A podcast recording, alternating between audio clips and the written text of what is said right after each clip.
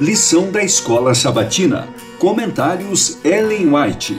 A verdade presente em Deuteronômio. Lição 9. Convertam o seu coração. Quarta, 24 de novembro. De todo o seu coração. Por uma satisfação momentânea do apetite que nunca havia sido restringido, Esaú vendeu sua herança mas quando viu a loucura que tinha feito, já era tarde demais para recuperar a bênção. Não achou lugar de arrependimento, embora com lágrimas o tivesse buscado. Hebreus 12, 17. Esaú não foi destituído do privilégio de buscar o favor de Deus pelo arrependimento, mas não podia encontrar meios para recuperar a primogenitura. Sua mágoa não se originava de convicção do pecado, não desejava se reconciliar com Deus, entristecia-se por causa dos resultados de seu pecado, mas não pelo próprio pecado. Patriarcas e Profetas, página 181. Como Nicodemos, devemos estar prontos para entrar na vida eterna pela mesma forma que o maior dos pecadores. Mas nem sequer podemos nos arrepender sem o auxílio do Espírito de Deus. As Escrituras dizem a respeito de Cristo: Deus, porém, com a sua destra, o exaltou a príncipe e salvador, a fim de conceder a Israel o arrependimento e a remissão de pecados. Atos 5:31. O arrependimento vem de Cristo tão certamente como o perdão. Então, como podemos ser salvos? A luz que brilha da cruz revela o amor de Deus. Seu amor nos atrai a Ele.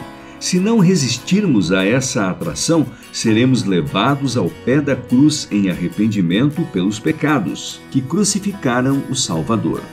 Então, o Espírito de Deus, por meio da fé, produz uma nova vida. Os pensamentos e desejos são postos em obediência à vontade de Cristo.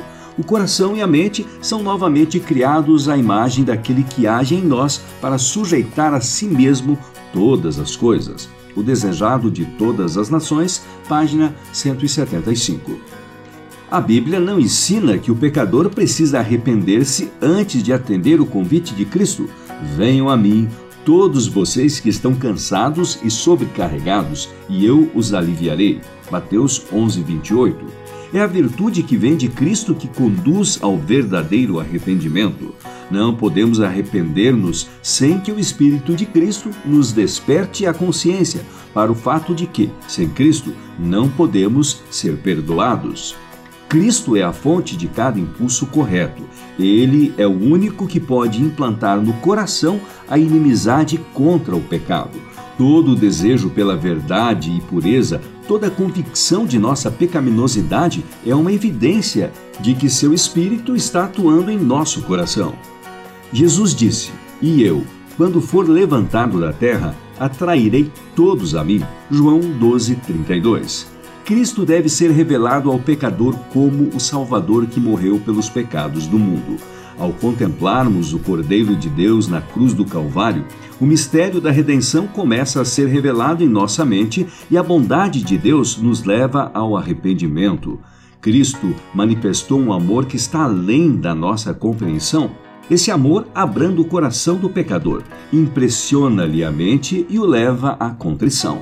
Caminho a Cristo, páginas 26 e 27.